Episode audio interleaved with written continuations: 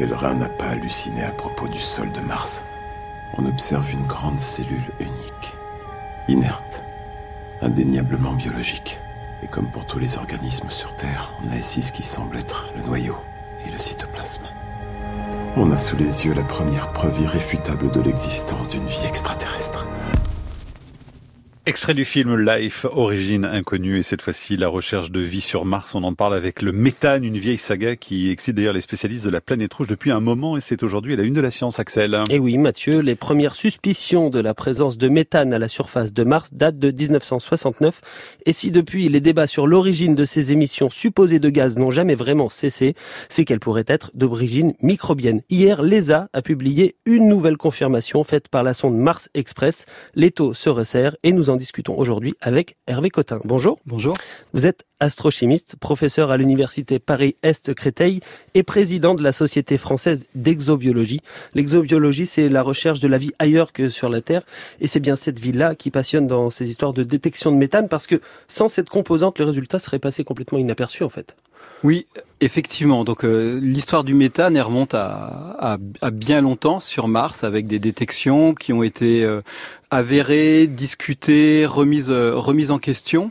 Et en fait, si on regarde un peu l'ère moderne de, de l'exploration martienne, on arrive en 2003 avec une, une détection depuis la Terre de méthane qui a été très vite rapidement controversée parce qu'on détecte des quantités qui sont extrêmement faibles. Et donc on est à la toute limite des capacités de détection des instruments. Mmh. Et euh, un an après, en 2004, une sonde européenne euh, de l'Agence spatiale européenne, l'ESA, Mars Express, annonce aussi une détection à des niveaux extrêmement faibles.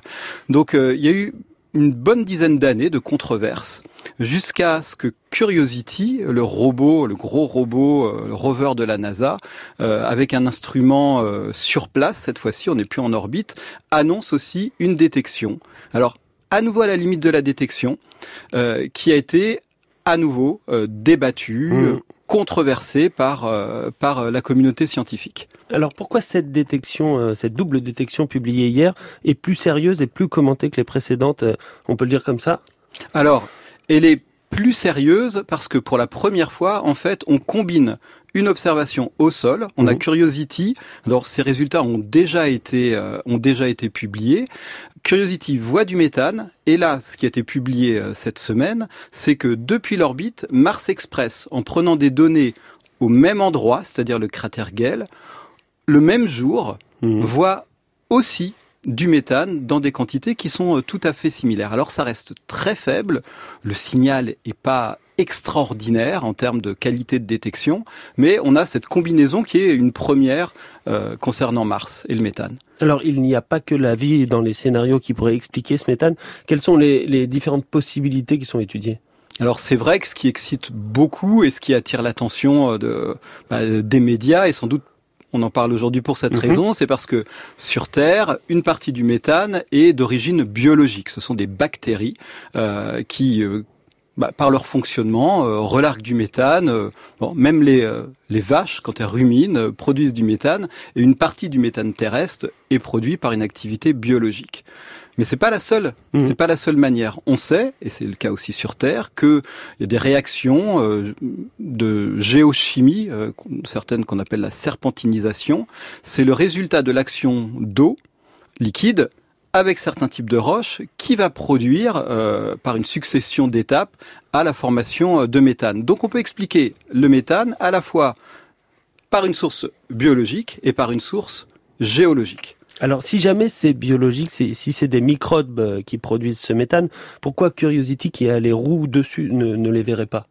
Alors, L'idée, c'est que euh, ce serait, ce serait d'ailleurs énorme si c'était le cas, quand même. Oui, hein. oui. Alors, on, on, serait pas là tranquille en train d'en parler, on serait surexcité, non? Oui, euh, certainement. Alors, l'idée, c'est que, alors, déjà, comme je l'ai dit, le méthane n'est absolument pas une signature de vie. Oui. Et si on prend ce qu'on appelle le rasoir d'Occam, hein, euh, en science, on parle de quelque chose qui est le plus probable, une source géologique. Et plus probable. Et, bah, alors c'est peut-être moins excitant, mais euh, il n'y a rien, il y a rien qui manque sur Mars pour que ce processus géologique puisse se produire. Mais comme on peut pas exclure la, la source biologique, biologique, bah, voilà, on, peut en parler. Alors, l'idée, ça serait pas forcément que les bactéries soient là même maintenant, euh, mhm. juste en dessous, mais que euh, au, fil des années, euh, une activité biologique ait conduit à une accumulation géologique ou biologique de méthane dans des glaces qui seraient sous la surface de Mars. Et puis, bah, pour des raisons saisonnières, augmentation de la température, ces glaces pourraient être déstabilisées et relarguer des petites bouffées de méthane dans des régions très proches de, du cratère Gale. Alors sur Terre, pour des composés comme le carbone, on sait dire s'il est d'origine biologique ou non grâce à des analyses isotopiques, c'est comme ça qu'on les Pourquoi est-ce qu'on ne pourrait pas le faire avec ce méthane euh, martien? Alors, à l'heure actuelle, on n'est pas capable de faire ces mesures isotopiques, mais effectivement, sur Terre, on peut distinguer euh, si le méthane est d'origine biologique ou géologique par des, voilà, une signature isotopique, un isotope de carbone 12 par rapport à l'isotope de carbone 13. Les rapports entre les deux, ça permet d'être une signature. Alors après, qu'est-ce qui ferait que sur Mars, s'il y avait de la vie, euh, l'activité biologique conduirait au même déséquilibre on n'en sait rien. En tout cas, ça veut dire qu'il faut y aller avec d'autres moyens, d'autres instruments. Et là, on sait que il y a un endroit à quelques kilomètres à l'est de l'endroit où se trouve Curiosity, c'est l'un des intérêts de ce papier, où on estime être la source probable de ce méthane. Donc, on voilà, on va y aller. Et la saga n'est pas terminée du coup. La saga n'est hmm. sans doute pas terminée, effectivement. Merci Hervé Cotin. Je disais, c'est comme ça les sagas, ça s'arrête jamais. Absolument. Et dans un instant, c'est le club de la tête au carré.